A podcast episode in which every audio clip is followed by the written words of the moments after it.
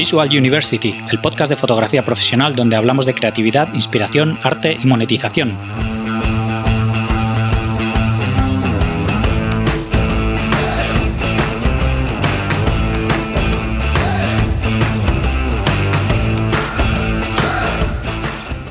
Bienvenidos al episodio 127 de Visual University. Soy Gonzalo Manera, fotógrafo profesional, y hoy tenemos con nosotros a Emanuel Convin, fotógrafo y formador. Conocí a Emanuel a través de Gus Heijo, ya que hacen juntos una gira internacional formativa y me llamó la atención el estilo característico que tienen las fotos de Manuel, sobre todo en cuestiones de retoque. Así que tenía ganas de que viniera al podcast a que nos contase más sobre ello. Además, ha formado parte del bundle fotográfico que acabamos de cerrar y en el que tenía nada menos que 5 cursos. Espero que te guste. Antes de pasar con la charla, quería decirte que si quieres seguir aprendiendo más sobre cómo monetizar tu fotografía, apúntate al máster de Visual University. Aprenderás a poner precio a tu trabajo, buscar tus clientes ideales, contactar con ellos, crear tu portfolio y todo lo que necesitas para diferenciarte y conseguir clientes. Esta semana hemos continuado con la preproducción. Concretamente hemos hablado sobre las contrataciones de profesionales que debemos hacer para nuestros trabajos y la importancia de organizar bien la fecha y horario de nuestra sesión. Muy interesantes los dos. Visita master.visualuniversity.com para más información y poder apuntarte. Estoy seguro de que te va a ayudar mucho en tu carrera fotográfica. Y ahora os dejo con Emanuel Convin. Bienvenidos a un nuevo episodio de Visual University. Hoy tenemos con nosotros a Emanuel Convin. ¿Qué tal, Emanuel? ¿Cómo estás? Hola, Gonza, ¿cómo estás? Acá todo bien, pues esperando para la entrevista para empezar. sí, sí, tenía ganas de tenerte por aquí. Que para todo el mundo que no te conozca, cuéntame quién eres y a qué te dedicas. ¿Quién es Emanuel Convin? Bueno, arrancamos medio. Sí, sí, es, difícil, es la más, difícil, la primera. Pero, pero, pero me gusta, me gusta resumirlo o evadirlo, una de dos. Eh, no, qué sé yo, soy, bueno, soy, soy argentino, se, darán cuenta un poquito por, por el acento. Eh, soy fotógrafo, estudié eh, fotografía, soy técnico superior en fotografía profesional, una carrera de, de cuatro años que hice acá en Argentina. No soy de, Buenos Aires, la mayoría asocia a Argentina con, el típico porteño o con, este, o con el de Buenos Aires, y soy de Santa Fe, de Santa Fe, donde está la, ciudad de Rosario, para ubicarlos un poquito, aquellos que no conocen, ciudad donde nació Lionel Messi, que allá en España lo deben conocer muy bien. Eh, y nada, soy una persona que, que muy chico me, movilizaba el arte, sin saber eh, por qué, pero era algo que, me gustaba. Me gustaba muchísimo dibujar, me gustaban las manualidades. Eh, y me empecé a dar cuenta a medida que, nada, que iba hablando con mis amiguitos de la primaria, después en la secundaria, de que todo el mundo es como que hablaba de, fútbol, de autos, de marca de autos. Y eran cosas que a mí no me atraían, pero veía una fotografía veía una pintura y me quedaba flasheando este, horas podía estar ahí o, copiando un dibujo. Entonces ya vi que de chiquito, y esto lo empecé a notar de, más grande, de que estaba como movilizado por, por, ese lado. Y después, bueno, de, grande obviamente le di riendas sueltas a, este, bueno, a, esa, a, esa, pasión, por así decirlo, siendo que por ahí mis familiares no estaban muy de acuerdo con que estudie fotografía. Pero bueno, y empezaste a hacer fotos. ¿Tenías acceso a alguna cámara o algo así desde pequeño o siempre te atraía pero no llegaste a, hacer fotos durante la infancia?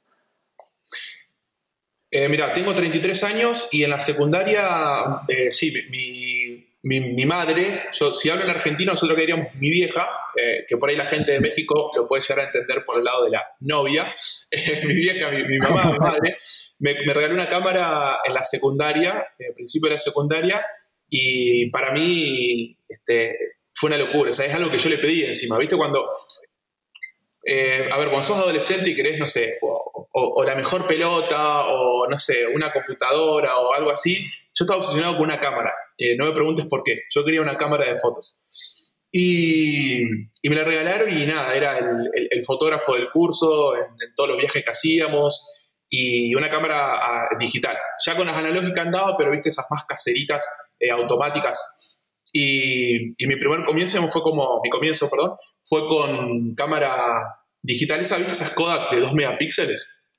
Sí con, esas camaritas ahí. Y la verdad que fue, fue un viaje de ida.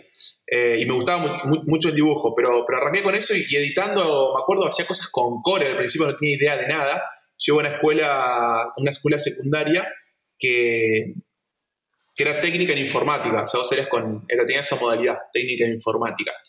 Y, y veíamos mucho computación, entonces, bueno, veía algunos programitas y me ponía como a, editar las fotos, pero con core, para que tenga una idea de lo raro que estaba. Y apenas terminé la, la, secundaria, me acuerdo que yo quería estudiar algo relacionado a, al arte y, y, en casa como no se vio muy bien. Es como diciendo, ¿te gusta dibujar? Enseguida dijeron como que la, carrera más decente que esté relacionada al dibujo, que contenga dibujo, es arquitectura. Siendo que ya no se dibujaba más con tablero y este, era ya con AutoCAD. Eh, y sin embargo, bueno, este, obviamente mis, mis padres creían que, este, que todavía se seguía haciendo, o les quedó como eso de, el tablero y el, papel. Y bueno, y me llevaron, este, literal, me llevaron a la universidad a anotarme arquitectura. Eh, y no duré absolutamente nada. Eh, enseguida empecé a estudiar fotografía. Y fue como que hicieron todos en mi casa, fo. Eh, y, nada, poquito al principio como que bueno, viste, no, tampoco fue que me, a ver, se enojaron conmigo, pero sí, digamos, como que hubo una cierta decepción, por así decirlo. Y después, nada, con el transcurso de, la, de, la carrera y cómo me, cómo me, cómo me sentía yo, eh, los logros, por así decirlo, de, estar viajando y dar capacitaciones y, y, empezar a sacar fotos a, gente conocida este, o famosa acá argentina, como que empezaron a decir, ah, bueno, mira qué bien que la hizo este, este, este chico que decíamos, tenés que estudiar arquitectura y que no, no quiero desmerecer la carrera, pero acá está lleno de arquitectos y seguramente no, no, no habría destacado probablemente en, ese, en ese oficio.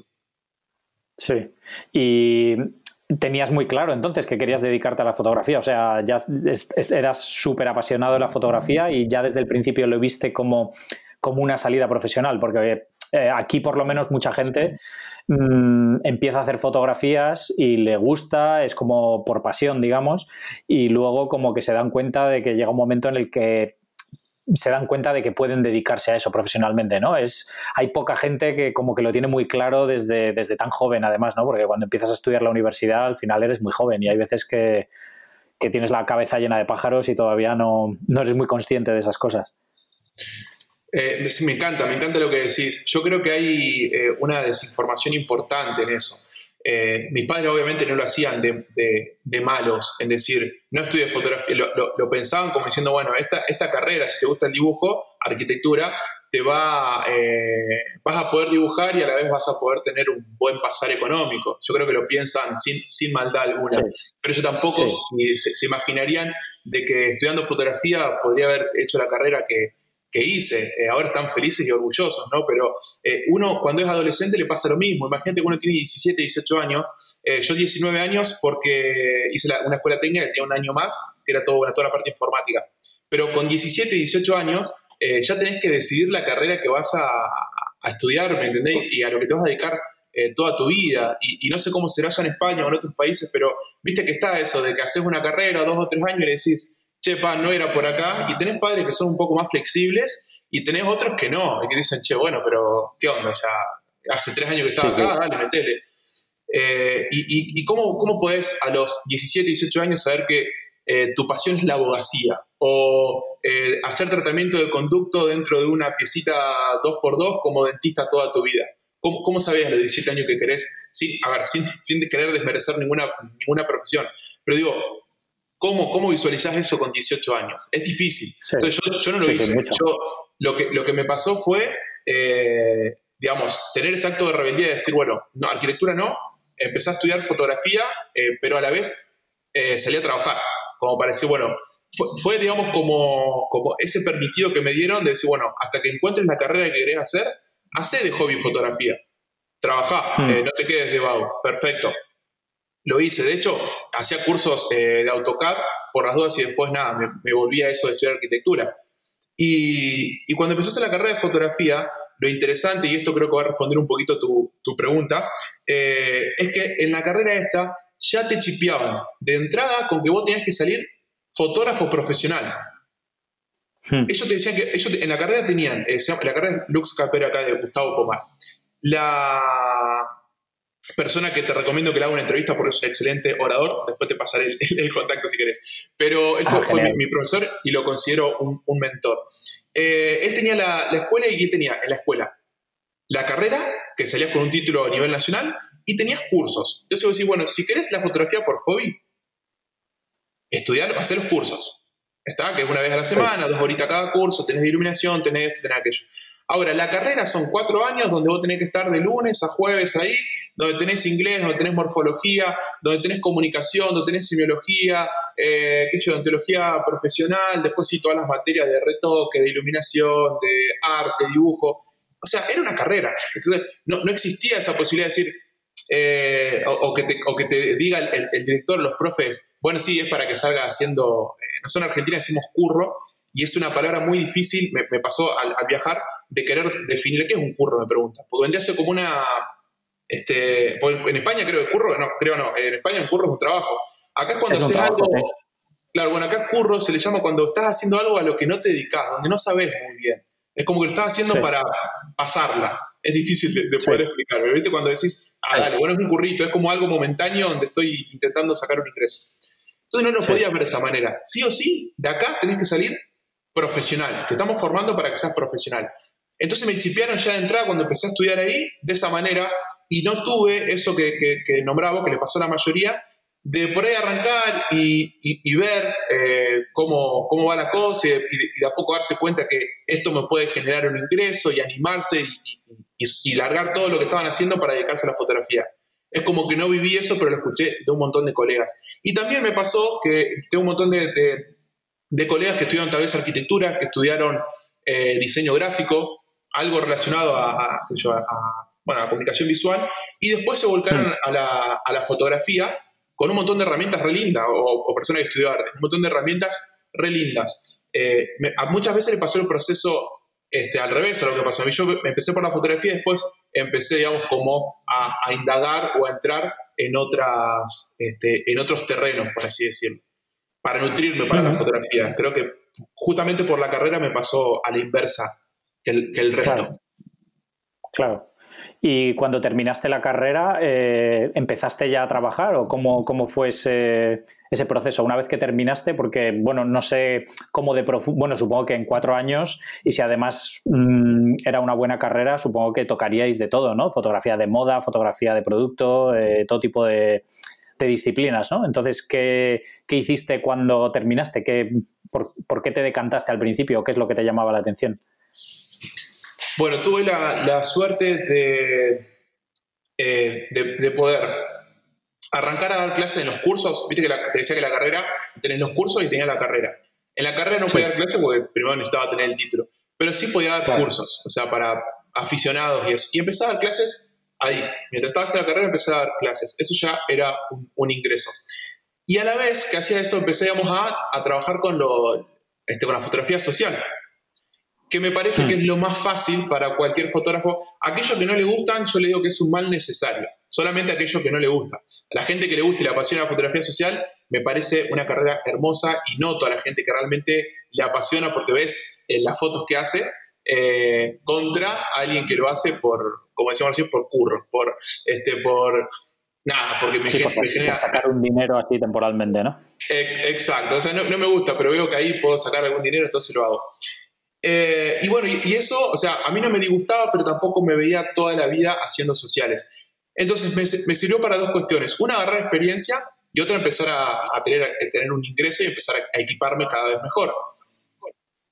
Entonces, lo que es eventos sociales, por suerte, eh, empecé a hacer a los dos años que estaba estudiando y me empezó a ir muy bien. Y una vez que, que me recibí, empecé a dar clases en la carrera. Eh, y bueno, eso ya también, o sea, daba clases con los cursos ahí de Lux, también en la carrera, y seguí, digamos, mucho con, el tema de, los sociales, ponerle un año más. Pero ya después empezamos a abrir nuestra escuela y solamente, digamos, no, no como carrera, sino como, como cursos. Y me empecé a poco a, volcar a, a, una fotografía que, bueno, todavía no es lo que, lo que se ve ahora, pero cada vez más eh, con tintes publicitarios con, un resultado más, este, con, ese, con ese impacto. Y fue todo un proceso eso, porque imagínate que yo hacía fotos para de 15 años y bodas y querer eh, empezar a mostrar en mis redes sociales, en mi portfolio, una foto de, no sé, un tipo, porque eh, me gusta mucho el dibujo, entonces cuando me ponía a retocar es como que eh, iba más allá de, quería lograr algo que tenga mucho impacto y me, gustaban los resultados, pero de algo que no se notaba si era una fotografía o una ilustración. Entonces al principio empecé, a recibir críticas y no era aplicable a lo que hacía. O sea, no podía ser una quinceañera este, cabezona y, que parezca una caricatura, por ejemplo. Eh, entonces, el, proceso, digamos, fue, fue de a poquito. Siempre, viste, yo primero tenía mi trabajo, eh, después fui soltando cuando empecé a tener ingreso de, dando clases en, la, en el instituto donde estaba y con los eventos sociales, dije, bueno, ya, ya me ingresa bastante plata, dejo mi trabajo.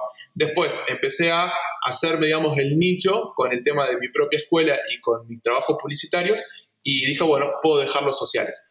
Eh, pero fue, un proceso, y fue un proceso bastante, no sé si traumático, pero fue, fue duro porque eh, de verdad no encontraba, no encontraba aceptación. Y, yo creo que está bien, ¿no? O sea, no me quiero poner a hablar de autoayuda ni nada, pero viste que el ser humano eso como que, y más, los fotógrafos, más los que trabajan con imágenes, necesitan del otro lado tener este, alguna respuesta interesante, o si, bueno, si no, ¿a quién? ¿A quién le voy a vender esto si a nadie le gusta?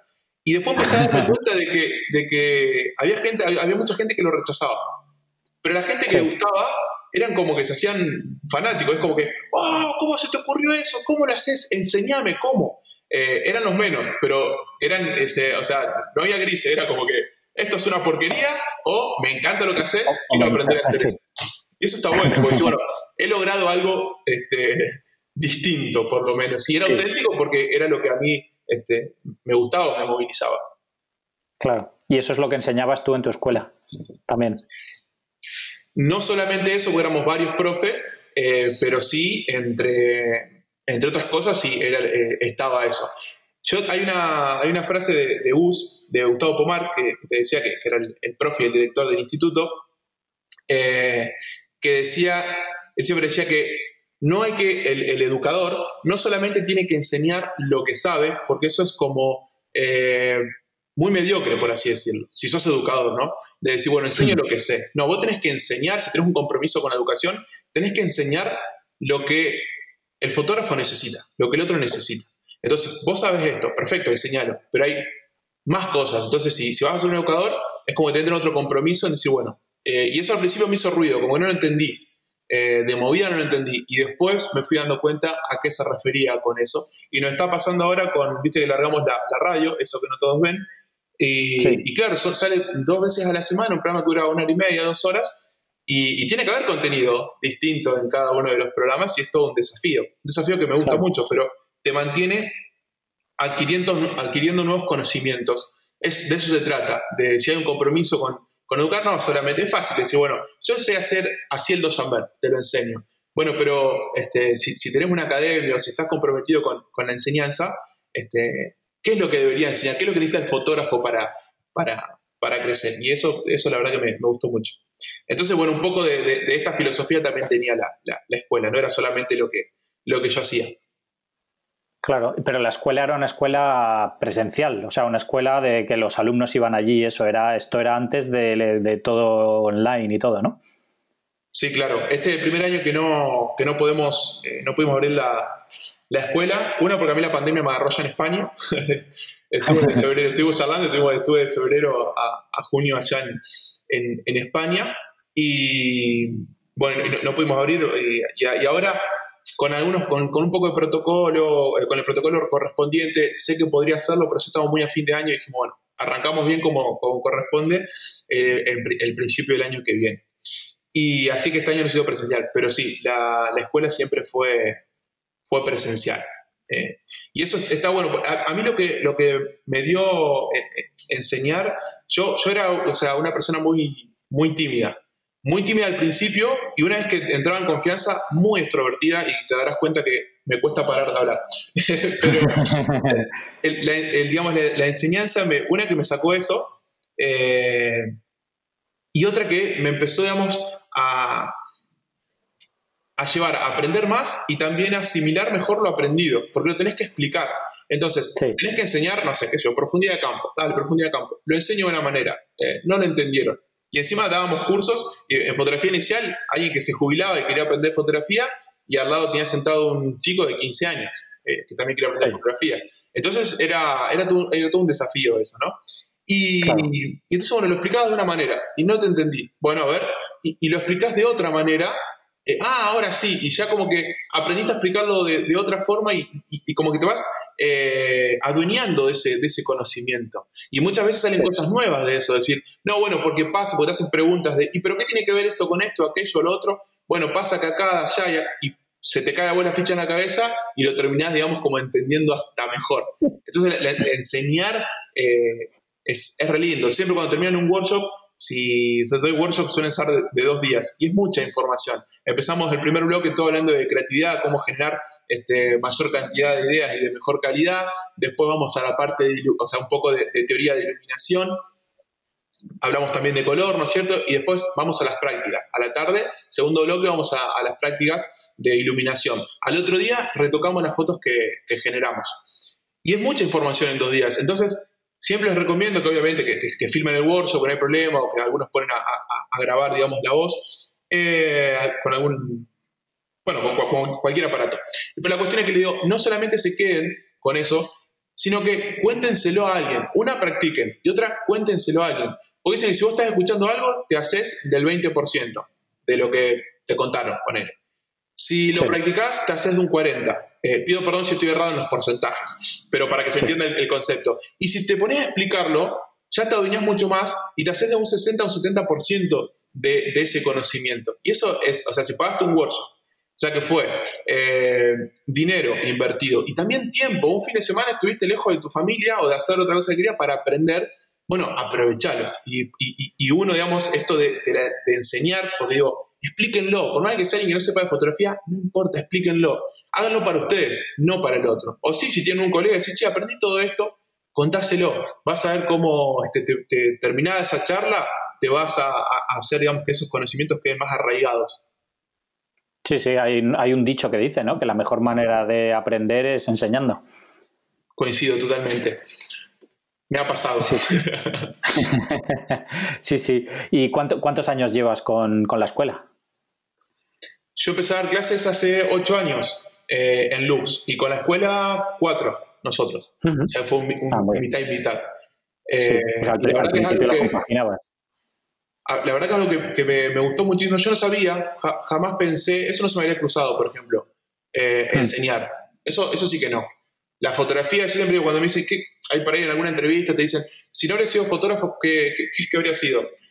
No me veo en ninguna, eh, como es ninguna carrera técnica. No sería ingeniero, absolutamente nada, no sería matemático, eh, no va por ahí. Lo único fuera de lo artístico, pues si me decís, no sería fotógrafo, no sé, me iría por, por la pintura, por el diseño gráfico, este, hasta por el cine. Pero si, si la pregunta va más allá, te dicen, nada artístico, ¿qué serías? Me gusta muchísimo la psicología pero muchísimo. Ahora, eh, de hecho, mi, hermana estudió psicología y, bueno, tengo, tengo lindas charlas con ella. Eh, y eso me gusta mucho. Fuera de eso, la verdad que no hay nada que, que, que me atrape, que, como lo, me pasa con, con, la fotografía. Y eh, no me acuerdo qué te estaba diciendo. O sea, ¿qué me habías preguntado? me fui comprometido porque si no sé, yo no me acuerdo. ¿qué? ¿Por qué te pusiste a contar esto? Capaz que pensaba, digo. Eh, no, eh, no, te preguntaba que sobre la escuela, que cuántos años habías estado ahí, que si lo habías compaginado eh, cuando, cuando enseñabas en, en, la escuela donde estudiaste tú con cuando montaste tú tu propia escuela ya. Ah, sí, ya, ya, ya, ya sé dónde me quedé. Te contaba, claro, que no me veía yo dando clases. Eso fue algo, algo muy interesante, que, que, si me veía en otro lado era la psicología, a eso iba. Eh, y, dando clase, y, dar clase, la verdad que me, me sorprendió. Me, me, sorprendió para bien, me empezó a gustar. Me, costaba mucho al principio, pero después me, empezó a gustar un montón. Y ya después entendí, gracias también a lo que hablaba recién de Gustavo, del compromiso eh, de la educación. Entonces empecé a hacer teatro, que fue algo también que me sorprendió muchísimo, más allá de que me gustaba el teatro, me gustaba mucho el cine, en esto de irme a, a, hacer teatro como para desinhibirme, de, de, sacar, de, perder el pánico escénico, por así decirlo. Y eso, eso, me ayudó muchísimo. Y ya hace un montón de años que, que, voy a teatro, voy una vez a la semana, es una onda taller.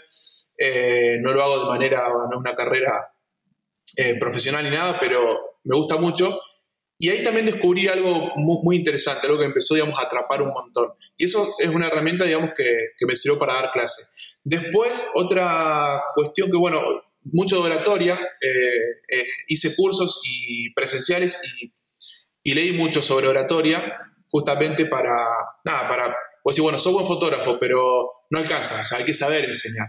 Entonces, de vuelta. Y era a, medida que iba dando clases y que iba armando, y que iba armando estas clases, y bueno, podemos hacer este curso, podemos hacer lo otro, podemos hacer esto, cómo armarlo para que se, para que se entienda bien, cómo poder explicar mejor. Entonces era como, no solamente un compromiso, decir, hay que hacer buenas fotos, fotos impactantes para que la gente se anote a mis cursos, a mis clases, sino de que se vaya y quiera hacer otro curso porque realmente la pasó bien y porque entendió. Entonces, eh, fue, todo, digamos, como un, compromiso en el que empecé a buscar herramientas de, por otros lugares que no, nada, nada que ver tenían con la, con la fotografía y fueron cosas que me hicieron mucho.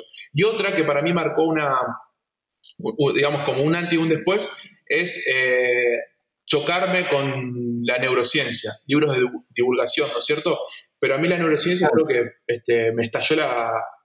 A ver, va, a sonar, no sé, me estalló la creatividad, pero cambió por lo menos mi manera de pensar y de generar ideas, y eso es algo que, recomiendo eh, muchísimo, porque eso no solamente me sirvió a la hora de pensar una foto, sino también a la hora de, encarar diferentes proyectos educativos.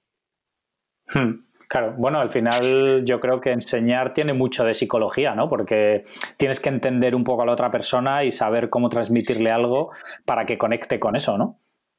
Tal cual. Y eso es importante cuando estás hablando, estás dando clases. Eh, y, fíjate lo, loco de esto, de estar trabajando con ocho personas y después dar una charla donde son, no sé, 300 o 400. Me ha tocado en la universidad dar charlas para 400 personas.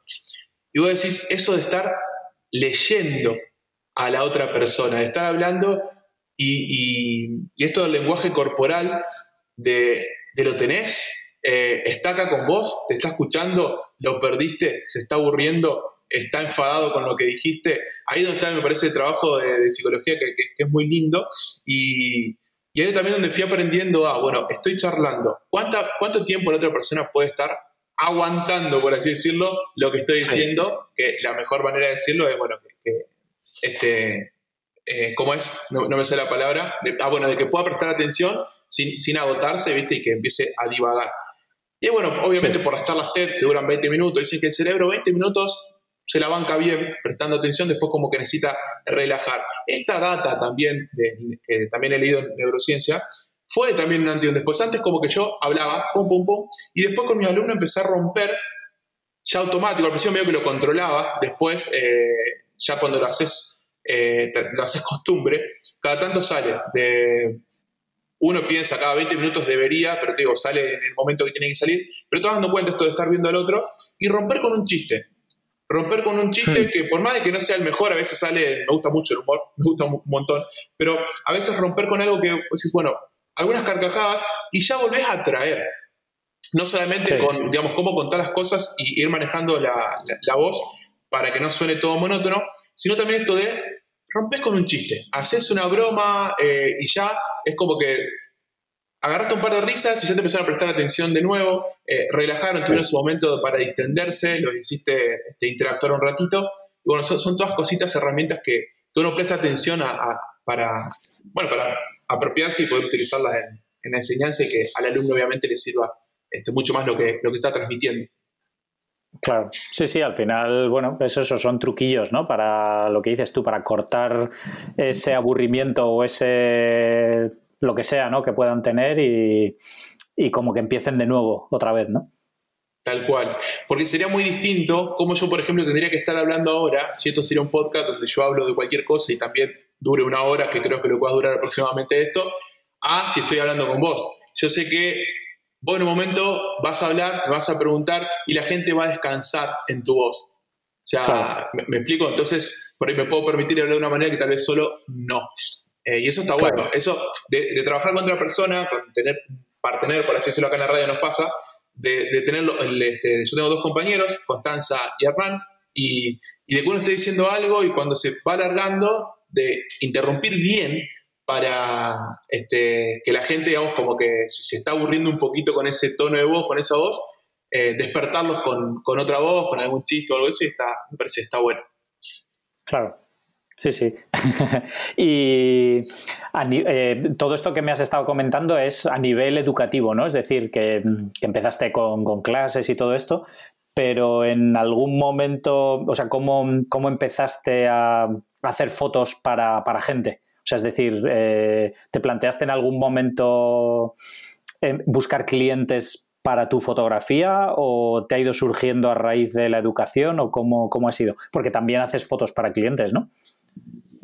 Claro, eh, fíjate que lleva media hora de entrevista y, hablamos, no hablamos de fotografía prácticamente, era todo de, educación. ¿Qué te iba a decir? Sí, bueno, lo más loco que me... a ver, no, sé si lo más loco, pero mi forma de, ingresar con, esos clientes se dio con un fotógrafo que, que, es de Buenos Aires y, admiraba mucho mi trabajo. Y él le hace fotos a artistas reconocidos, a, músicos, a, los, shows más importantes acá de Argentina. Eh, va, este fotógrafo se llama Facu Suárez, que después nos hicimos recontra amigos y lo quiero un montón.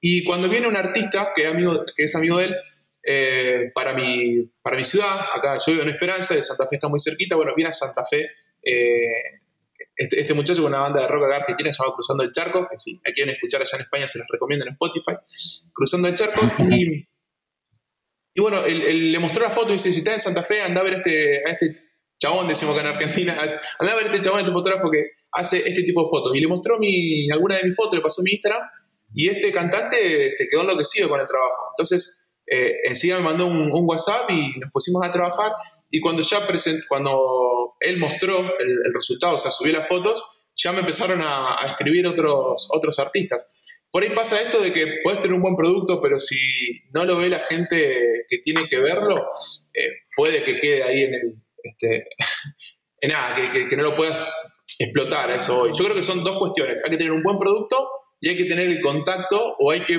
ver la forma de, llegar a esa, a esa persona que, eh, mira, hay un fotógrafo, y te lo puedo tirar como, como consejito, es un consejo bastante obvio, eh, no se preparen para algo muy guau.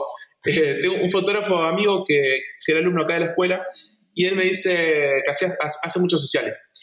Y me decía, más, o sea que a mí sociales ya está todo bien, pero hasta cierto punto. No, porque ya se le, se, le, se le volvió, digamos, como un trabajo onda oficina, donde toda la semana estaba o haciendo sesiones o revelando fotos y editando fotos, y los fines de semana encima trabajaba. Eh, con algún cumple de 15 o un casamiento. Y estaba muy poco con la familia. Me dice a mí, y digo, pero, ¿a vos te gusta la fotografía? Sí, me dice, pero ¿qué tipo de foto le, eh, te gusta? Le digo, me gusta muchísimo, me gustaría hacer fotografía de vinos. Acá en Argentina, bueno, en España también tienen viñedos impresionantes, pero acá en Argentina también destacamos mucho por eso. Hay muchos viñedos acá.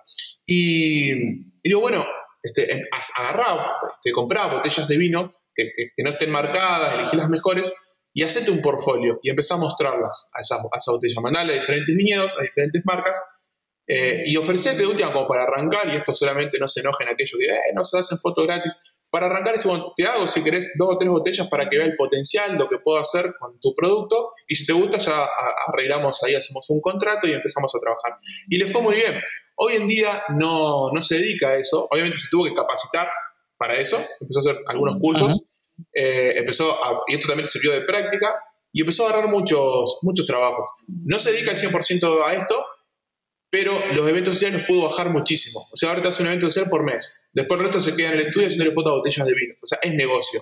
Entonces digo esto de, de por ahí. No está mal arrancar este, con la fotografía social, si es lo primero que te da un ingreso, pero está bueno tener, eh, digamos, en claro ¿Qué es lo que realmente nos motiva? Está y, y, empezar a trabajar en pos de eso. Entonces, bueno, tengo esto y de a poquito voy haciendo el terreno, voy haciendo el camino para lograr lo otro. Y también entender que hay gente que sí le gusta la fotografía social, porque yo por ahí estoy nombrando como diciendo, no, bueno, es el ingreso para después escaparte, porque la fotografía social es mala. No, no digo esto. Hay fotógrafos que lo hacen muy bien y les encanta.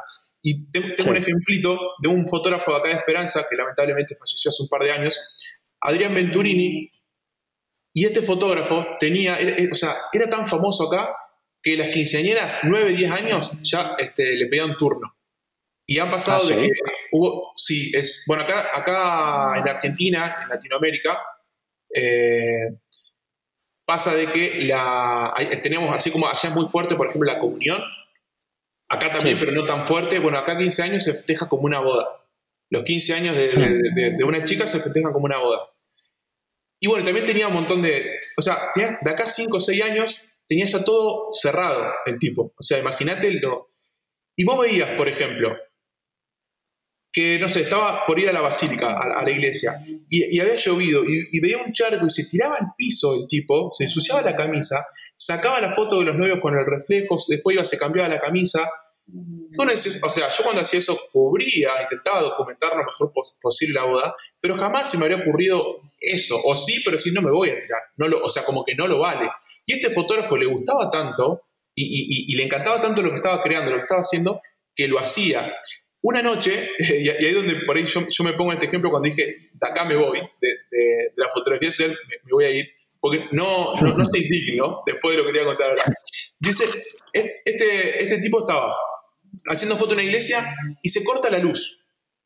Y yo me pongo a pensar, ¿qué habría hecho yo si cortaba la luz? Y como tengo un mini descanso, empiezo a ver el teléfono celular, a ver cómo andan las redes sociales, diría yo. Este tipo salió, este tipo salió corriendo y dice, traigan autos, traigan autos y pongan a la entrada apuntando hacia adentro de la basílica y empezó a hacer fotos con eso. Y es más, no solamente quedaron fotos increíbles, sino que también gracias a esa ocurrencia que lo pensó meramente para lo fotográfico, el cura dijo, bueno, con esta luz podemos seguir con la ceremonia y, y siguieron. Y después volvió a lo que hizo, pero fíjate el pensamiento de alguien que realmente le apasiona lo que hace después de una carrera tan larga como la que tenía, eh, había hecho Adrián Venturini, que ya no necesitaba hacer nada loco porque tenía cinco años, seis años, este, la agenda completa. Está, y sin embargo, entonces ahí te das cuenta de que a él le apasionaba, él tenía que estar en ese lugar, ahí tiene que estar, los fotógrafos eh, casi sociales tienen que sentir eso para estar. El resto, de última, si vos decís, bueno, te sirve como, como paso, está genial agarrar experiencia, te podrás, te podrás, te puedes comprar equipo, pero después, ¿qué es el, ¿cuál es el género fotográfico que, que me mueve, que me conmueve, que me apasiona? Yo quiero ir por ahí y ser fieles a, eso. Claro, sí, sí, completamente de acuerdo. A mí lo que me pasa en digamos, con esto de, ¿viste cuando uno habla de, del estilo fotográfico? No sé si leíste el libro Roba como un artista, de Austin Kleon. Sí, sí, sí. Bueno, ¿viste esto de que está todo inventado y hay que unir cosas para hacerlo lo más fácil posible? Eh, eh, bueno, decía, ah, eso solamente es el libro. No, léanlo que es una, hermosura. Eh, para mí es uno de los libros de cabecera. Pero me, pasó esto de, me gustaba, o sea, decía, bueno, cómo trabajaba mi cabeza a la hora de hacer fotografía, el resultado final, mi estilo. Me gustaba mucho el teatro, me empezó, pero a gustar mucho, muchísimo. Y entonces ahí vos ves las fotos por ahí cargadas de expresión, de, gustar mucho trabajar con actores. Después me gustaba, me gustaba mucho el dibujo y la pintura. Entonces, retocar al punto de que parezca eh, una ilustración o un dibujo, porque es algo que me gustaba a mí, ni hablar que me gustaba el retoque y la fotografía. La unión de todo eso fue lo que, o sea, lo, que hizo por el producto final, mi estilo. Entonces, digo esto como, como ejemplo, siendo meramente autorreferencial, de de hacerlo, digamos, porque es lo que nos moviliza, es lo que nos apasiona. Ahí no le podemos errar, porque ahí no tenemos techo. Si alguien, por ejemplo, dice, ah, yo quiero hacer la foto que hace Manuel con BIM, porque, o cualquier otro fotógrafo, si quiero hacer la, la, la fotografía que hace Gonzalo con él, porque está de moda. El problema que va a tener, y esto también una vez me preguntaron, ¿cuánto, cuánto tiempo tardás en, en retocar una foto? Un montaje completo puedo estar seis horas editando esa foto. Y la respuesta de esta persona fue, yo, ni en pedo estaría seis horas delante de la computadora editando una foto. Bueno, ni en pedo vas a poder lograr lo que logro yo, porque a mí no me generaría eh, rechazo eh, hacer eso. ¿sí? Eh, todo lo contrario, sería motivación. Yo estoy editando esa foto, esas seis horas, con el mismo goce, el mismo disfrute que, va, que podría tener cualquier persona tomando una cerveza en un bar con amigos. No es que estoy padeciéndolo. Entonces la persona que quiere copiar un estilo, pues llega, bueno, esto es lo que se vende, esto es lo que está de moda, eh, lo, quiero hacer por eso, para vender un poco más. Decir, bueno, te vas a encontrar con el techo lo va a tener abajo porque la otra persona no va a tener drama en salir de Photoshop a buscar un tutorial eh, para aprender algo nuevo y poder aplicárselo a esa foto. No, no vas a tener eh, esas ganas de decir, pruebo 40 paletas de colores en esta fotografía, cuál es la que mejor les queda, hago dos llaves, no me gustó, vuelvo a hacer otro. Eso lo vas a hacer si realmente te gusta y te apasiona lo que estás haciendo. Si no, no tenés chance. Entonces, yo creo que vas a destacar no copiando a alguien que lo hace por, por gusto. Eh, no, hay, no, hay, forma. Y, y, va a ser todo lo contrario. Va a ser como, vas a seguir de atrás a alguien que te, te, va a ganar siempre. Y, y ya lo está haciendo mejor que tú, claro. Claro, encima de eso. Y, es lo que le gusta. Entonces, decimos, sí. bueno, pero ¿por dónde pasa lo mío? O sea, si es que realmente me gusta la fotografía, lo que hace ponerle, no sé, Gonzalo me encanta, pero ¿qué tengo yo distinto a él? ¿Qué otras cosas me movilizan? Y, y, y sí está bien, como dice el, eh, Astin Clio en su libro, de decir, bueno, esto me gusta. Puedo robar, tal vez, eh, no sé, la iluminación de tal foto porque me gustó cómo lo encaró, pero para, y ahí ese para tiene que estar todo lo nuestro. Y empezamos a volcar todo lo nuestro. Entonces, me parece que sería por ahí un robo un poquito más, más auténtico, por así decirlo. Claro. Sí, sí, y al final de toda esa coctelera es de donde sale tu estilo cuando de verdad estás aportando tú tu, tu punto, ¿no? Tal cual, tal cual, coincido totalmente. Porque en definitiva, si nosotros eh, ponemos de, de, de, de, robos de cosas que nos gustan, estamos hmm. demostrando quiénes somos. Porque yo estoy demostrando sí. que me gusta el teatro, que me gusta el cine, que me gustan las series, que me gusta contar historias en una fotografía, que me gusta el humor, todo eso se ve en mis fotografías. Y es lo que soy yo. Más allá de que yo no inventé el teatro, no inventé la ilustración, no inventé el dibujo, no inventé la pintura, pero habla de mí. Sí. Claro. Hay un libro que te recomiendo, Gonza, que se llama eh, Ágilmente, de Stanislaus Barrach. Uh -huh. es, es, hermoso ese libro. Ese libro eh, te, te, empieza a contar cómo, ser, cómo, cómo, eh, cómo hacer para que se te ocurran mejores ideas de mejor calidad y, y, no es un libro como, viste, el Dusty Cleon de Rock un artista, te lo lees si querés en una tarde, porque sí. es, es, cortito y es recontra lindo y es ameno para leer. Rock un artista, perdón, ágilmente, de Teneo Barrett, es un poquito más tedioso, no porque la lectura sea difícil, sino que eh, tiene muchos ejercicios que obviamente tenés que hacer para que tenga sentido, ¿no es cierto?, la, lectura del libro. Claro. Y eso lo frena un poquito. Pero te da consejos y te da herramientas que de verdad a mí me ayudaron muchísimo. Ese para mí es uno de los libros, eh, junto con Roba, un artista, tal vez un escalón un poquito más arriba todavía, que, que fue como un, wow, esto la verdad que está, está bueno. Y cada tanto caigo en alguno de, los, de, de esos ejercicios cuando estoy un poco bloqueado, la verdad que, que, que me gusta mucho. Es, así un libro que ágilmente, si buscan Starneos Barrach, eh, es un libro que les recomiendo un montón. Me lo voy a apuntar ágilmente. Está para, para buscarlo. Barracho. Sí, ya pones sí, ágilmente y ya te sale el libro. La verdad sí, que fue. Lo he encontrado, sí, sí. Sí, sí, además es en. O sea, la, vers la, versión original es en, es en español, ¿no? Que no es, no es americano ni nada el libro. No, es argentino. El autor es argentino, sí. así que. De, de, hecho, también hay mucha gente por ahí que dice: eh, no tengo tiempo de leer un libro. Escuchen de última las entrevistas o las charlas que tiene en YouTube, gratuitas, están aislados porque están muy buenas. Eh, podés, a mí sí, pasa sí. mucho esto de, de, de, Mira, esto, por ejemplo, que estás haciendo vos de los podcasts, que me parece genial. Decir, bueno, estar editando una foto y hay veces que está bueno escuchar música. A mí pasa esto: cuando estoy haciendo algo eh, complejo, escucho música para que el cerebro esté concentrado. Viste que el, el, no tenemos cerebro multitasking los hombres. Eh, sí. Lean el libro y ahí, ahí, lo van a entender por qué. Eh, pero bueno, estamos concentrados en eso y lo otro como queda en segundo plano, ¿no es cierto? Y se hace de manera sí, automática. Sí, es decir, o sea, no, pero yo puedo manejar y mandar un mensaje. Bueno, a ver, ¿qué, es lo que está, ¿qué es lo que más te está costando en ese momento? Si estás estacionando y estás haciendo una maniobra muy difícil, probablemente con el, el celular estés poniendo OK y lo haces este, y él se lo puede hacer sin mirar el teléfono, ya lo hace de forma inconsciente, eh, de piloto. Sí. Eh, en cambio, si estás manejando en la ruta y venís en modo crucero y, y, te mandan un mensaje, no sé, que tenés que justificar algo bastante complejo y te concentras ahí, pero estás desenchufado del otro. O sea, el otro va en modo piloto. Sí. Eh, así trabaja sí. el, el, Y esto, fíjate, interesante, que, que lo, lo, lo, habrán escuchado un montón de, de lugares, esto de que el cerebro, conectarse en un lugar, desconectarse, conectarse en otro lugar y volver a conectarse es, mucho gasto de energía. Entonces terminamos muy cansados. Digo esto porque están editando, por ejemplo. Esto es algo muy típico. Agarran el teléfono 128 veces mientras están editando una foto. El cerebro tiene que desconectarse de lo que venía concentrado, conectarse en el teléfono, desconectarse ahí, volverse a conectar Y eso, claro, terminás el día como si habrías hecho, entonces es como que no tenés que hacer todas las cosas juntas, sino este, por separado como corresponde para no, para no exigirlo tanto al, cerebro. Otras cositas interesantes que tiene este libro es la presión. El cerebro, y esto también todo es comprobable gracias a la neurociencia, hoy, hoy en día cosas que por ahí creíamos que eran así o suponíamos que eran así, hoy se pueden comprobar. Por ejemplo, ponen un tipo a, a dormir y cuando, cuando está a punto de dormirse, el cerebro se empieza a iluminar con la cantidad de conexiones neuronales que tiene. A esta persona, a esta persona, al otro día lo pueden hacer una, una, ecuación matemática muy compleja para él y se empieza, digamos, como a achicar todo eso. O cuando, o cuando tiene que competir con otra persona en cualquier cosa, las conexiones neuronales empiezan a bajar un montón. Esta misma persona después la manda, por ejemplo, si le gusta tocar la guitarra o, no sé, ir a pasear al perro, en esos momentos de relajación o este, estar bañándote. Hay un libro también de Seba Campanario que se llama Ideas, en la ducha, que eso también es otro autor argentino que recomiendo el libro.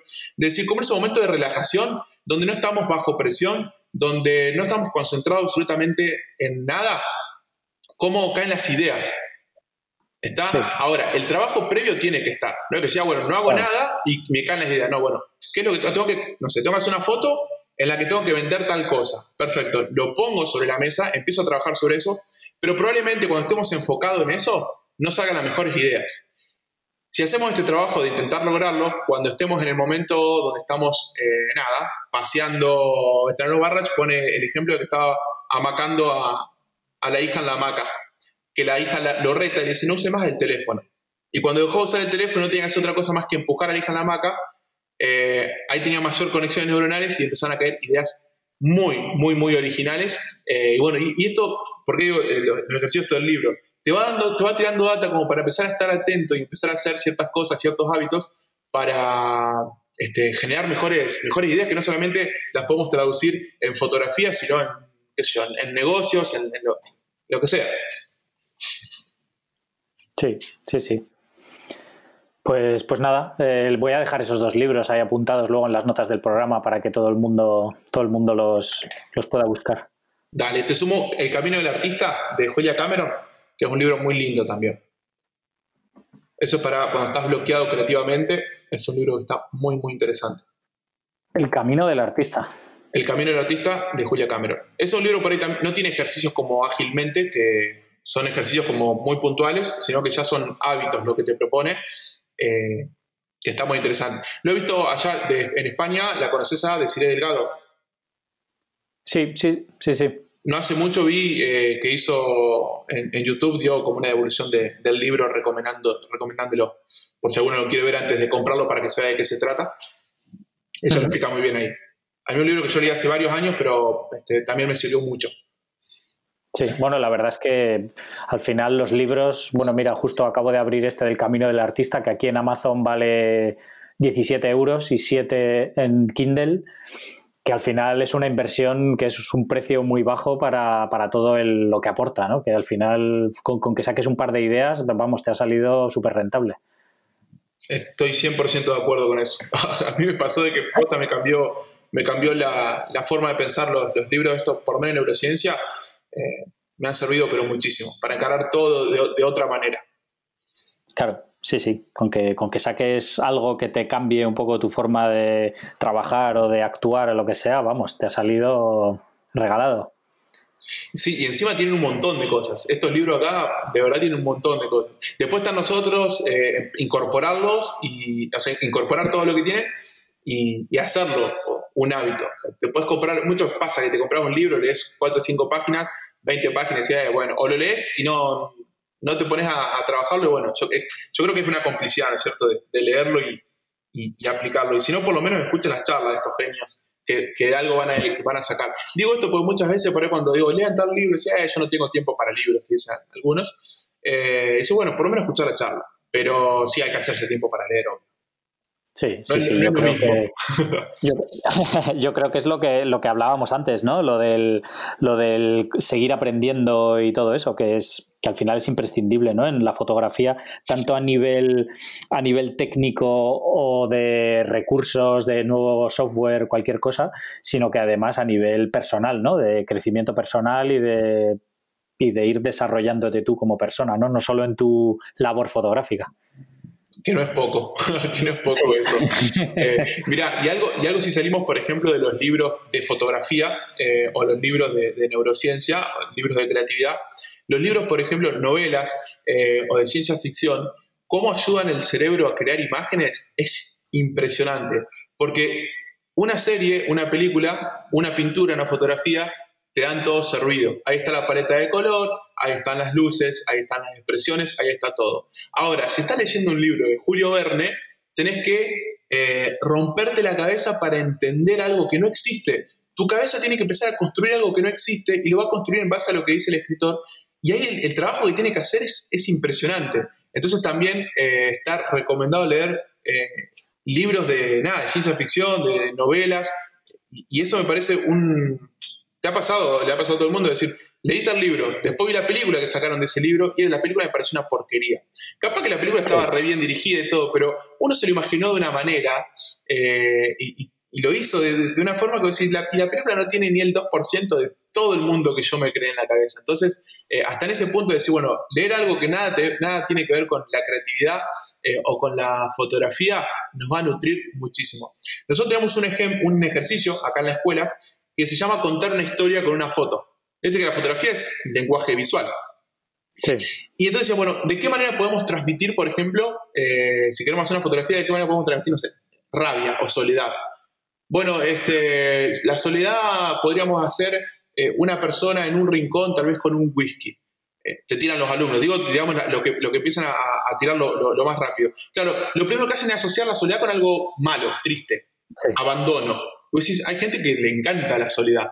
Eh, pero fíjate tú cómo te va, cómo te va eh, remitiendo según la experiencia de vida y todo eso. Dice, bueno, perfecto. ¿Cómo lo tenés que encarar técnicamente? Una vez que vos decís, pensás eso, técnicamente, con un teleobjetivo o con un gran angular. No, con un gran angular para que se vea este, toda la habitación bien enorme y la persona en el rincón sola ahí. Bueno, ¿y cómo la iluminarías? ¿Con un flash rebotado del techo que ilumina absolutamente todo? ¿O una luz muy tenue, todo muy contrastado? O sea, ¿cómo te pones a crear la imagen en la cabeza? Eh, y después del ejercicio de eso, nosotros tiramos este ejemplo eh, y lo vamos charlando y lo vamos desglosando absolutamente con todo. Y después cada uno tiene que traer una foto, la clase tiene que traer una foto en un pendrive, o, la banda delante, y en un papelito escondido lo que quiso transmitir. Entonces ponemos en el televisor o en el proyector la foto y empezamos a leer entre todos lo que, lo que nos quiere contar esa foto. Y no valen obviedades, porque este, obviedad y tratar de tonto al espectador es lo peor que podemos hacer. Entonces, a ver, ¿qué concepto? ¿Qué mensaje queremos transmitir con esta foto? Cada elemento cuenta en la composición, en la iluminación, cómo se iluminó, con qué objetivo, qué punto de vista, eh, qué colores usó si vamos a la psicología de color, bueno, ¿por Porque quise representar o hacer énfasis, por ejemplo, en esto. Eh, utilicé este modificador porque quería muchísimo contraste, quería, y, lo utilicé bien de costado para que las sombras sean bien alargadas, eh, o lo utilicé, por ejemplo, de abajo, que es algo completamente antinatural a nuestros ojos, porque yo salgo fuera y el sol está arriba, la sombra se proyecta hacia abajo, entro a una habitación o cualquier lugar, la sombra está arriba, la sombra se proyecta hacia abajo, y hasta el nenito más tierno lo iluminás de abajo y pasa a ser Demian porque es algo antinatural, no porque sea algo raro. Eh, es, digamos, es así. Entonces, bueno, todo eso eh, para armar una foto. Y no sabes lo que la, la gente se, copa, diríamos que en Argentina, no sé si ya se entiende lo que estoy diciendo, se engancha, se siente atraído, le, gusta mucho. Eh, y, hay cada trabajos que vos decís, y hay gente que, que, se dispara para un lado, que se dispara para el otro. Y también me han pasado cosas raras de que lo dejan todo en esas fotos y se largan a llorar, pasa con gente en esa clase que se largan a llorar. Eh, y fíjate cómo toca, digamos, eh, ciertos temas. Y también está bueno como para nosotros los fotógrafos decir, hay fotos que no le va, o sea, la foto no le va a gustar, lo vamos a hacer a todo el mundo. Hay gente que se va a sentir tocada y otra gente que no. Hay gente que se va a sentir identificada y gente que no. Y me pasó una foto, por ejemplo, de, un, de una alumna que trajo una foto hermosa y muy simple. Un piano, las manos de un abuelo, pues digo de un abuelo, pues estaban todas arrugadas, y, al lado las manitos de un nene, no sé, que habrá tenido 3, 4 años. Y es como que te daba la sensación de que el abuelo le estaba enseñando a tocar el, piano con una luz de ventana rasante que eh, acentuaba la textura en, las arrugas. Y era algo, algo muy lindo, o sea, tampoco digo, la mejor foto de mi vida, pero algo muy lindo. Y una persona se largó a llorar porque le trajo recuerdos de su abuelo. Dice, no, pues yo con mi abuelo tenía un cariño muy importante, hace poco había... Fíjate cómo ahí le tocó fibras íntimas y había otro al lado que, se, que dice, ah, pero dice, este, a mí mi abuelo, o sea, el, preferido siempre es mi primo. Mi abuelo que se vaya y ahí pones un pip. Eh, como, para, para alguien esa imagen fue todo y le provocó un, un, llanto y para el otro decía, me da igual, mi abuelo a mí me da igual hoy en día. E, eso me parece hermoso en, la fotografía. Que obviamente va a depender mucho de, de, la experiencia de vida y la formación de cada uno. Claro, sí, sí. Sí, al final es como cuando vas a un museo, ¿no? Que, que el arte a cada, cada uno lo interpreta o le llega de una manera diferente. Tal cual. Eh, conocí allá el museo cuando fui del Prado. Eh, bueno, fui de Sofía, fui al Thyssen. Quedé, quedé enamorado, quedé enamorado. Realmente eh, no, no, no, no, veía otra, no encontré otra forma de explicarlo que pararme adelante, le contaba, cuando contaba esta experiencia de estar delante de esas obras, y era como un canto de sirenas donde no podía salir, de ninguna de las obras. O sea, a ver, no, de ninguna, pero era pararme adelante y decía, no, no, o sea, tenía que hacer fuerza para moverme. Bueno, encima justo lo agarré en plena pandemia, que, que, reabrió, me acuerdo del Prado, del en Sofía, y, había muy poquita gente, o sea, prácticamente era el museo para, para mí solo. En, el Prado había un poco más, pero en el Sofía, el otro era como estar, eh, y en el Thyssen como estar solo. Y fue, nada, fue, fue eso de, de verlo y no poder salir de ahí, y decir, quiero quedarme a vivir acá adelante. sí, sí. Pues, pues nada, y lo que, lo que comentábamos antes, ¿qué, haces ahora de cara, mm, aparte, aparte de seguir con, la escuela y, la educación y todo, eh, a nivel comercial, eh, eh, trabajas con clientes también? Sí, ahora por ejemplo me está costando hacer fotos a, clientes porque yo soy de Esperanza y estamos en, en auto, en coche estamos a 6 horas de Buenos Aires. Y en Buenos Aires, acá en Argentina, tenemos un dicho que eh, dice que Dios eh, está en todo el mundo, pero atiende en Buenos Aires. Es como que todo pasa por allá. Y, claro, los mayores artistas y todo, o lo que son artistas, ponele que eso de otra ciudad como Santa Fe acá, se van después a, vivir a Buenos Aires porque, bueno, ahí, como que pasa más, más todo, tiene más oportunidades. Y entonces, ahora me está costando, sí, quiero, antes de que termine el año, irme, porque recién ahora como que están habilitando poder este, pasar a otra provincia entonces estoy como ya ahora planeando irme para allá, tengo varias fotos para hacerle a humoristas y cantantes, y estoy como acomodando. Ahora, me pasó también de que me han llamado, que yo para una revista cara acá de, Argentina, una revista bastante, es la revista eh, donde salen todos los famosos. Y hmm. está Fedeval, eh, que me pidió para haga fotos, y tiene como dos millones de seguidores en, Instagram el, tipo. Y le digo, mira, yo no soy de Buenos Aires. Y el, el mismo chabón me dice, yo pensé que todos los que veía con talento como que estábamos acá, me dicen en joda este, este, tipo, eso es lo que tenemos los porteños, me dice él. Pero digo, no, yo bueno, estoy en, estoy en Santa Fe y no voy a poder ir para allá.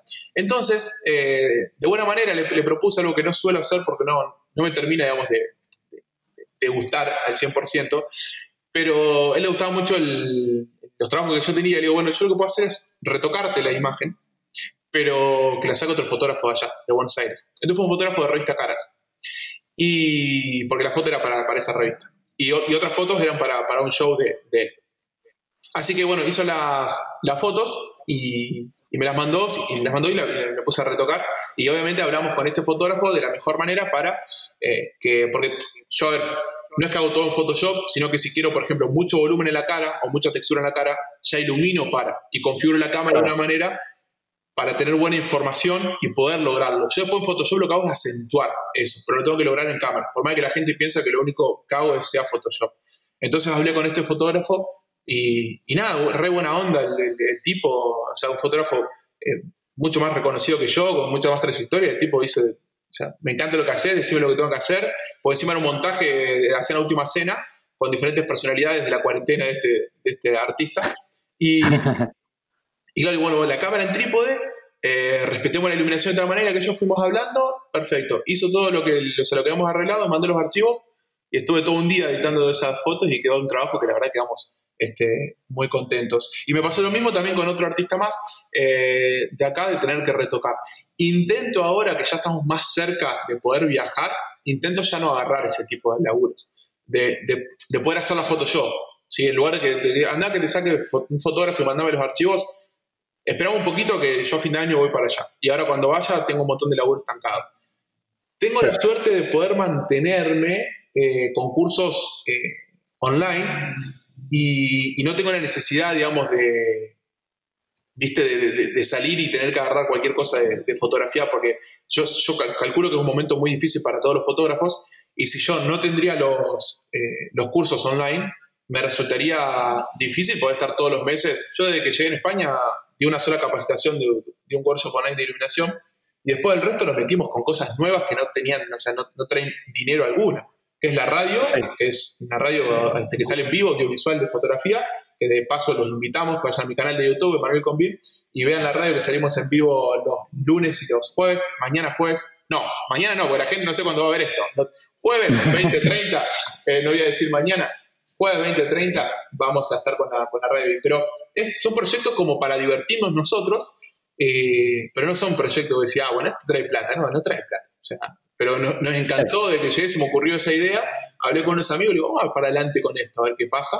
Y estamos como chicos con juguete nuevo, así que estamos re contentos. Pero lo otro lo voy bancando ahora con los, con los cursos online y, ahora sí, cuando se, se, puede volver a viajar, ya me voy para Buenos Aires y ahí sigo trabajando como, como trabajaba antes.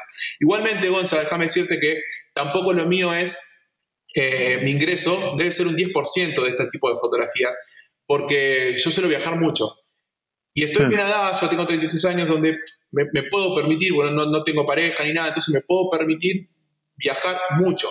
Y digo esto porque no digo que no se pueda, pero se hace todo mucho más difícil, lo digo por experiencia, de, de poder viajar. Yo estuve, porque en principio de año, en Perú. Estuve, fui a grabar para Crean y qué sé yo, estuve un mes allá en Perú.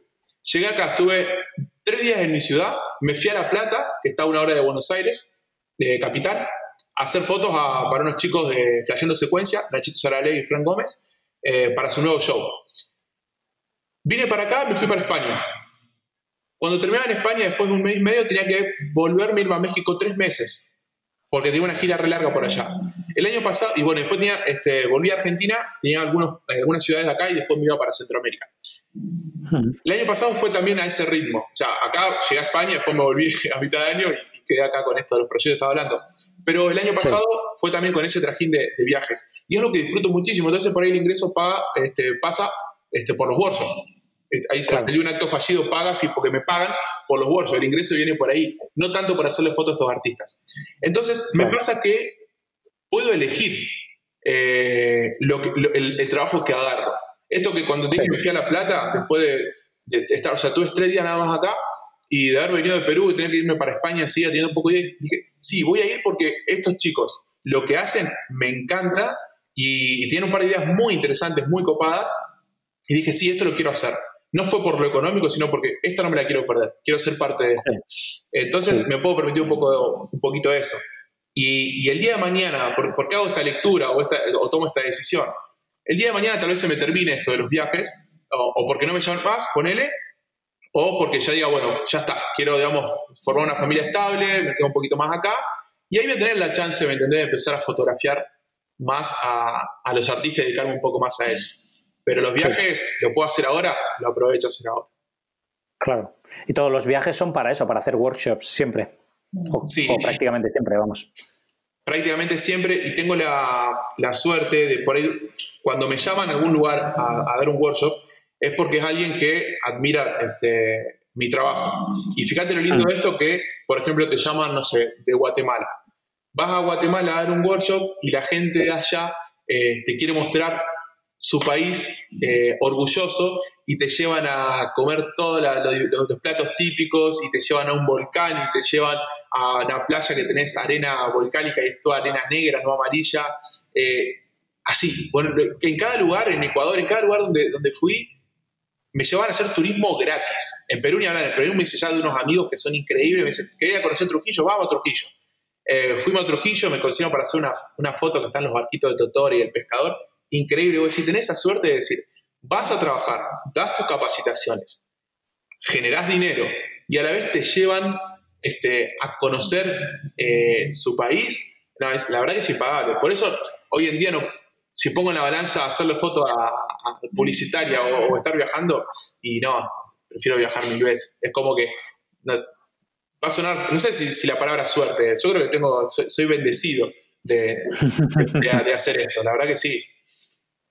Bueno, la suerte también se busca, ¿no? Que, haces lo que haces porque, porque lo has trabajado también.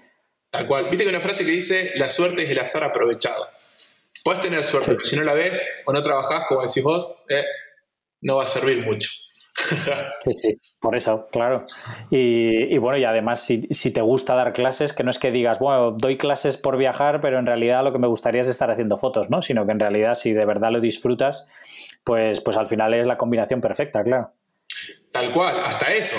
Porque de último vos decís, sería negocio si no disfruto tanto dar clases, pero después me espera una semanita de conocer y de vacacionar. Pues sí, bueno, es negocio, o sea, son dos días que hago algo que no me gusta pero encima, como decís vos, encima me gusta eso, lo disfruto muchísimo. ¿Y cómo no hacerlo si la gente que va este, admira tu trabajo y, te ve ahí, te pide fotos y, estás charlando de fotografía, así como lo estamos haciendo ahora, con la misma energía y con la misma felicidad que estamos charlando ahora, yo me siento me delante de un grupo a, dar una charla, una conferencia o, un workshop.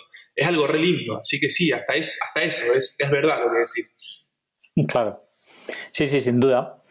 Pues, pues nada, Emanuel, no sé si tienes alguna cosa más así que quieras contar. Yo creo que hemos cubierto así de todo, ¿no?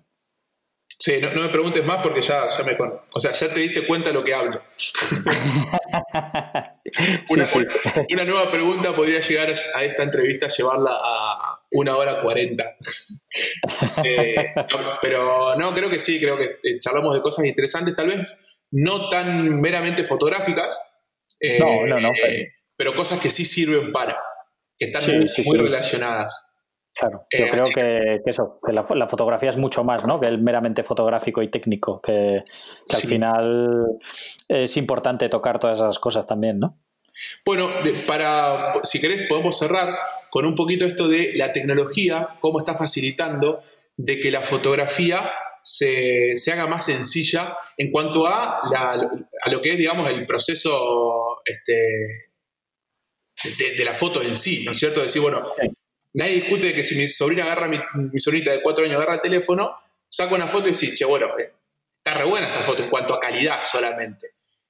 Entonces, si nos agarramos solamente de la tecnología, decir, ah, bueno, me compro el mejor lente, me compro la mejor cámara, vamos a hacer cosas que no van a facilitar. Fíjate que hoy en día hasta la Sony están haciendo que te busca el foco en los ojos y no puede agarrar ni eso, que antes por lo menos un trabajito nuestro, decir, este, bloqueo bien el, el foco en los ojos, obturo y veo la profundidad de campo para. Ahora ya encima tenés hasta esa ayuda, por así decirlo. Entonces, la tecnología va facilitando que cualquiera pueda tener una foto de, buena calidad. Entonces, lo importante es todo lo que estuvimos desarrollando en esta entrevista, que es el contenido. ¿Qué es lo que tengo yo para transmitir? ¿Qué es lo que tengo para contar? Eso es lo más, lo más importante, algo que la tecnología no te va a dar. Lo que hablábamos de los elementos para componer, para transmitir algo. ¿Cómo puedo transmitir algo en una fotografía? ¿Cómo iluminar? en la cámara puede mejorar en tecnología, perfecto, pero sigue siendo algo meramente artístico que tiene que salir de, nuestra cabeza. Así que todo lo que estamos hablando no va a pasar de moda. Sí, tal vez si hablamos, si nos poníamos a hablar, por ejemplo, de la medición matricial, medición puntual, es algo que tal vez mañana deje de existir. Esto va a seguir siendo útil para que, para que investiguemos y, nada, y, aprendamos. Y creo que además la formación siempre tiene que ir hacia ese lado, ¿no? Enriquecer nuestra creatividad y nuestra visión y, lo que queremos contar, ¿no? No tanto a, cosas técnicas, ¿no? Que está claro, es evidente, tienes que saber cómo funciona una cámara y cómo iluminar, pero, pero para usarlo eh, a tu favor, ¿no?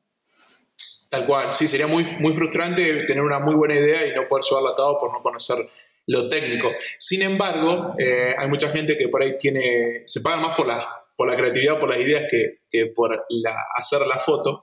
Eh, y entonces si vos tenés una buena idea, hasta puedes decir, bueno, me la iluminás, o sea, le pagas a alguien para que la ilumine. O me haces este retoque le das la referencia para que te haga ese retoque.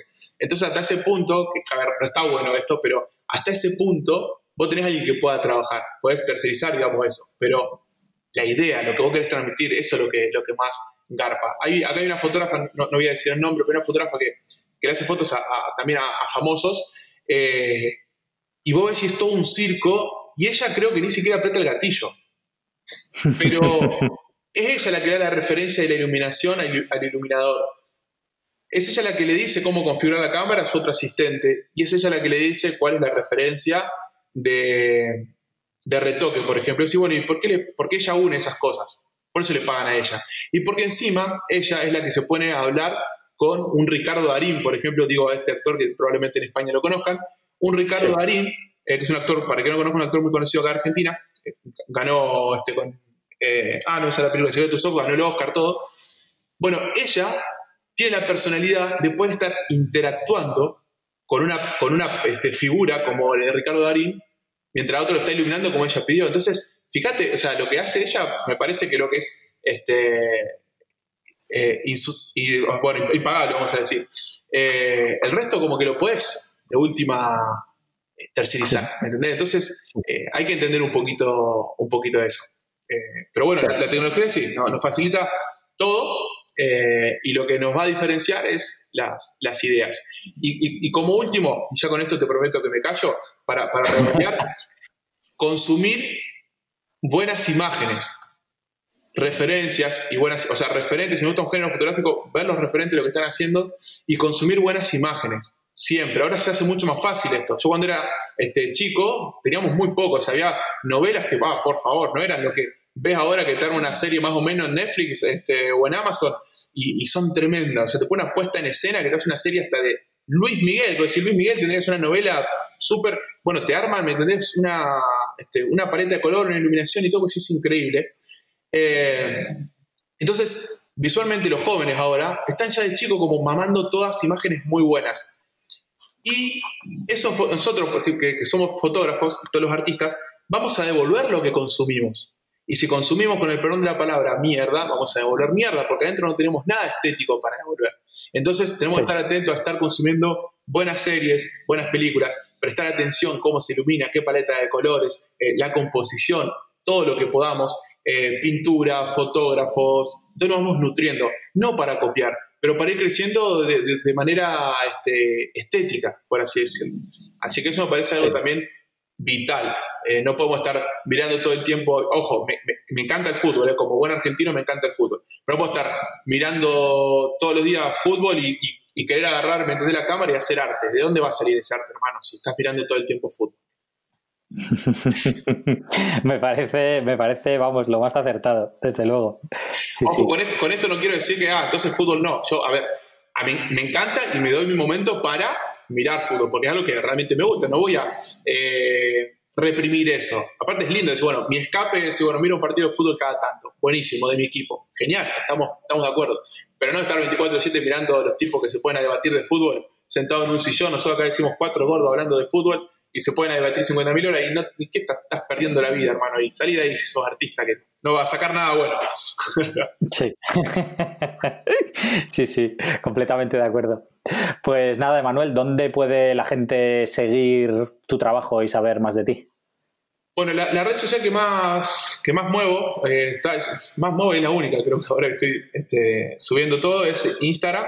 Me pueden buscar como Emma con Bim, y, después sí lo invitamos al. Ah, bueno, hace poco arrancamos con el canal de YouTube, Emanuel Convin también. Ahí hay una radio que sale dos veces a la semana, como les contaba hoy, eh, en vivo, donde pueden participar en el chat. Hacemos. Eh, se pueden ganar eh, premios instantáneos, son cursos. así que también los invitamos a, que, a que estén, que nos hagan aguante. Y, aparte, lo lindo de esto de la, de la radio es que también vamos teniendo, por ejemplo, entrevistas, tenemos notas, tenemos actualidad, por ejemplo, redes sociales, tenemos eh, de retoque, tenemos iluminación en vivo, o sea, estamos eh, haciendo fotos en vivo, por ejemplo. Entonces, es una radio en la que se van a poder nutrir mucho y a la vez pueden ir interactuando con, nosotros. Y también van a encontrar tutoriales y entrevistas en ese canal. Eh, y después está mi página web, emanuelconbim, así.com, y, y ahí en todos esos lugares me pueden, pueden encontrar si quieren ver lo que hago. Muy bien, perfecto. Lo dejaré en las notas del episodio junto con los libros que hemos comentado, así que cualquiera que esté escuchando en el coche o cualquier cosa pueda, pueda verlo luego. Si es que alguien se quedó hasta este momento y no lo aburrí con todo lo que hablé. seguro que no, seguro que no las entrevistas que, la gente más comentarios me hace y tal son, son las más largas al final, porque es como que los que la gente cuenta más cosas o más, más cosas de su vida o de su historia o como que la gente conecta más ¿no? con, esas historias personales de cada uno y, al final yo creo que, eso es lo que, lo que mola, ¿no? de escuchar a otros fotógrafos hablar. Qué lindo, coincido, coincido totalmente. Eh, está bueno, yo creo que un poco la pandemia, eh, a ver, no saco nada bueno de, la pandemia, ojo con esto, eh, pero la, de hacer la cuarentena por ahí nos sacó, porque no es negocio que se muera gente, para decir, ah, bueno, pero no, no estoy de acuerdo con eso. Pero esto, digamos, como que empezó como a, el encierro, creo, a permitirnos esto de, pensar un poco más, tal vez, de estar charlando con otra gente, eh, y hacer esto que estaba haciendo vos, que me parece bárbaro, eh, porque hasta no hace mucho, un par de años atrás, eh, me parece que en habla hispana no tenía muchas entrevistas de fotografía o, podcast de fotografía donde poder... entonces, esto yo creo que, está bueno y aprovechémoslo de, empezar a, nada, nutrirnos de cosas que, que, nos representan un poquito más. Y con la radio nos pasó eso, decir, bueno, la necesidad de hacer algo que no hay. O sea, está lleno de programas de radio audiovisuales que están buenos y te entretenés pero que hablen de arte y fotografía, eh, eh, no hay, no, ya por lo menos no encontré. Entonces, eh, nada, y eso fue de estar encerrado y no poder hacer otra cosa, no poder salir de mi estudio. Si yo tenía, digamos, la agenda como la tenía, estaría ahora en otro país dando un workshop o, recorriendo. Y, estar encerrado acá, bueno, dijo, bueno, podemos hacer esto y, surgió. Pero que quede claro que, no digo la parte buena de la pandemia, no tiene nada con la pandemia, se está muriendo gente, no está bueno por ningún lado. Pero bueno, Sí, pero bueno, siempre intentamos sacarle algo positivo, por lo menos. Tal cual, es así, es así. Pues nada, genial, Emanuel. Pues muchísimas gracias por, este rato, por esta charla. No, gracias a vos por tenerme en cuenta. La verdad que te has dado cuenta, la pasé muy bien eh, y que soy un poco. Me alegro, me alegro. me alegro. Pues nada, que, muchísimas gracias de nuevo y, y nada, y seguimos en contacto. Dale, gracias a vos y seguimos hablando. Abrazo, querido. Muy bien, un abrazo. Hasta luego. Chao, chao. Bien, esto ha sido todo por hoy. Quiero dar las gracias a todos los que hayáis escuchado hasta el final y especialmente a Manuel por habernos dedicado este rato. Entrad en visualuniversity.com barra 127 para ver su web y redes sociales. Si os ha gustado el episodio, por favor, dejad una valoración o un comentario que me ayuda mucho a que más gente encuentre el podcast. Un saludo y hasta la próxima.